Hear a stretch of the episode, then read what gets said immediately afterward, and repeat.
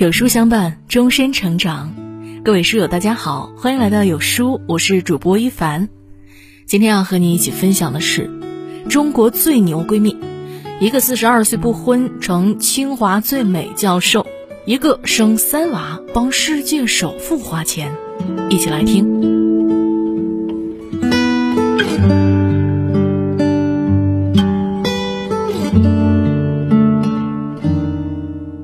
正的闺蜜是什么样的？知乎上有个高赞回答是这么说的：“我知道他在那里，他知道我在这里，一回头都找得到对方。我们都有各自的人生，但我们知道彼此的世界一直有对方的身影。不需要每天在微博上艾特来艾特去，也不需要动不动打电话寒暄，但又可以分分钟聊到 happy。”落泪时永远肆无忌惮。我们是彼此的底气，像家人一样真诚又永远不可动摇的存在。这段话让我想到被称为最牛闺蜜的闫宁和李一诺。二十三年前，一个是从小有理想有抱负的根正苗红好青年，一个是小学开始看武侠小说。着迷于各种明星八卦，立志成为一名娱记的不务正业人士。用李一诺的话来说，就是啊，一个无趣的奔前途，一个有趣的没前途。当时的老师曾预言，李一诺会成为一名靠谱的科学家，闫宁呢，则会成为一个每天胡说八道的商界人士。结果多年以后，两人的人生跟老师预言的结果完全相反。闫宁三十岁时成为了清华大学最年轻的博导，三十七岁带领平均年龄不到三十岁的团队，攻克了困扰结构生物学界半个世纪的难题，是当今世界最受瞩目的科学家。李一诺当选为全球青年领袖，也是前麦肯锡全球合伙人，在资讯和教育行业混得风生水起，是一顶一的职场精英。他们年少时相识。相伴走过一段青葱岁月，长大后亲密又独立，在各自世界里熠熠生辉，用实力诠释了什么叫做合则天下无敌，分则各自为王。他们三观相似，灵魂契合，却选择了两种不同的人生。一个是坚定的不婚主义者，一个呢是三个孩子的妈妈。在他们身上。我看到令无数人羡慕的神仙友情，更看到了独立女性两种最好的模样。闫宁，我喜欢自由的人生。闫宁从小就是家里的掌上明珠，也正因为家人的这份厚待和宠爱，让她做什么事情都只有一个目标，让家人高兴。甚至在很长一段时间，这个目标就是她人生存在的唯一意义。后来上了大学，有一次考砸了高数，不知如何向父母交代的他，回到家跟妈妈说着说着就哭了。但他发现妈妈却完全不在乎他是否会挂科，只心疼他的不开心。他才意识到，原来父母根本不知道自己努力学习，每次考第一是为了让他们开心，而他们最在意的也根本不是成绩。从那时起，闫宁心底逐渐生出了一颗自由的种子。当你比较清楚自己在做什么的时候，你就没有必要去在乎别人对你的评价。曾经做实验可以毁掉整个细胞间，不被人看好的他，在找到科研就像升级打怪的快乐后，能一头扎进实验室，挑战起高难度的研究。在声望越来越高之时，也能转身离开待了十年的清华。接受美国普林斯顿大学分子生物学系雪莉·蒂尔曼终身讲席教授的聘请。面对蜂拥而至的骂名，他很坦然地回应道：“我生怕自己在一个环境里待久了，可能固步自封而不自知。换一种环境，是为了给自己一些新的压力，刺激自己获得灵感，希望能够在科学上取得新的突破。看见学术不正之风。”他没有像很多教授一样装傻充愣，而是站出来公开质疑。比起得罪人，他更害怕中国学术界被这种风气带偏。当外界都在谈论他为什么不结婚时，他霸气的回怼：“我不结婚，不欠谁一个解释。”在性别平等这件事上，也从未停止过发声。上开讲了，撒贝宁称她为女科学家，他掷地有声的纠正：“科学家就是科学家，为什么前面一定要加个女字呢？这是性别歧视。”有一次，他去面试博士生，听见旁边的男同事问女学生如何平衡家庭和科研时，立即打断跟女生说：“你可以不回答这个问题的，这个是有性别歧视的问题。”接着，转身跟男同事提出质疑：“你们为何从来不问男性如何平衡家庭和工作？”那些困在女性身上的枷锁和偏见，即便成了社会默认的规则，她也想努力的让更多人去挣脱。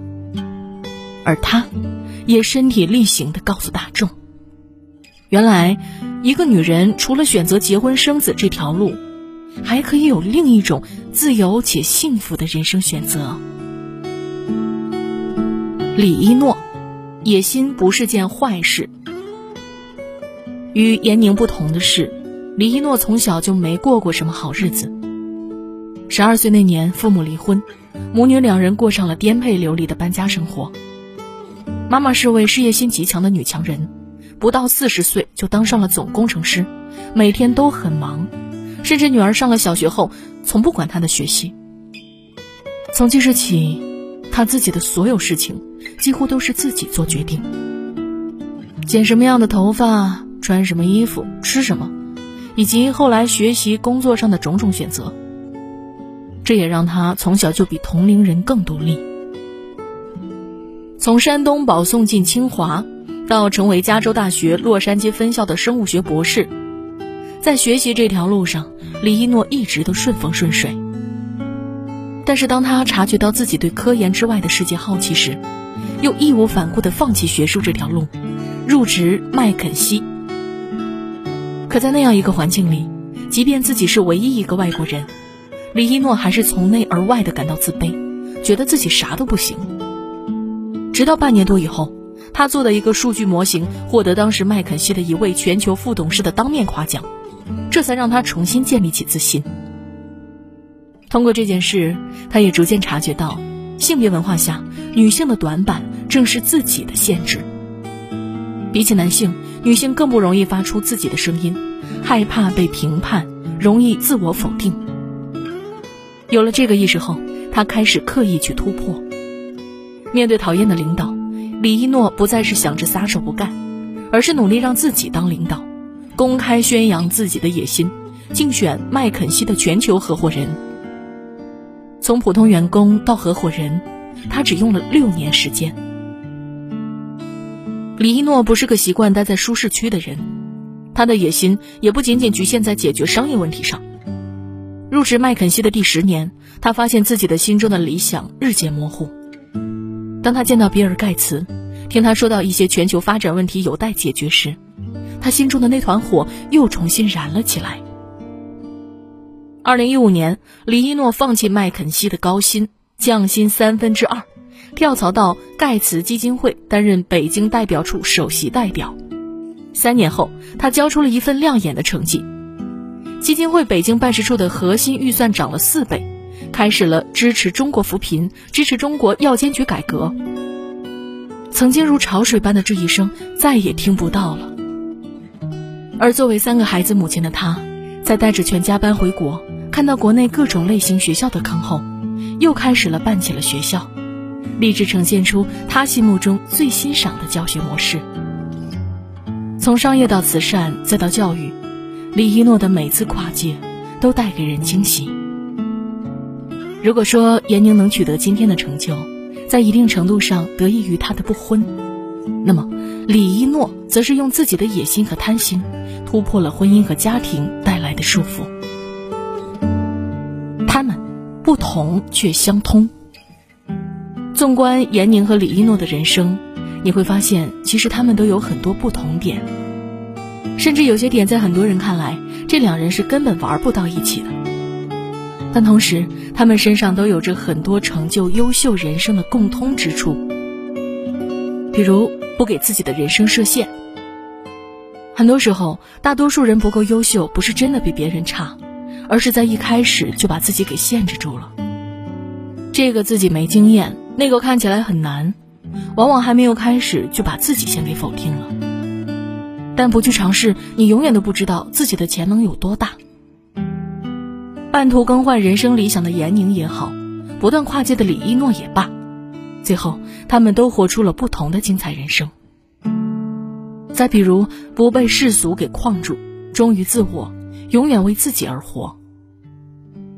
在生活中，我们经常能够听到很多这样的声音：女生不适合学理工科，不结婚人生就不完整；女人生了孩子就不能干这个干那个。但其实，这些社会默认的事情，或者说规定，实则是偏见。坚持不婚主义的闫宁，比大多数的人活得都有意思的多。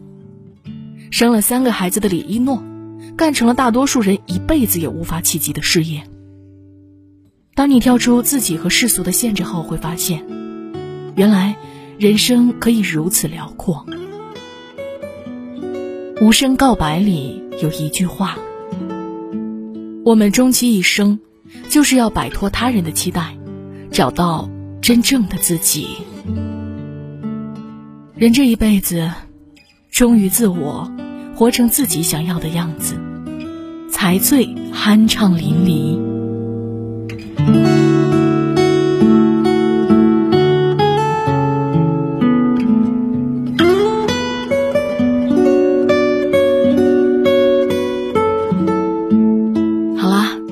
文章就跟大家分享到这里了。如果你喜欢今天的文章，记得在文末点亮再看，跟我们留言互动哦。另外，长按扫描文末二维码，在有书公众号菜单免费领取五十二本好书，每天有主播读给你听；或者下载有书 App，海量必读好书免费畅听，还会有空降大咖免费直播，更多精品内容等您随心挑选哦。明天同一时间，我们不见不散了。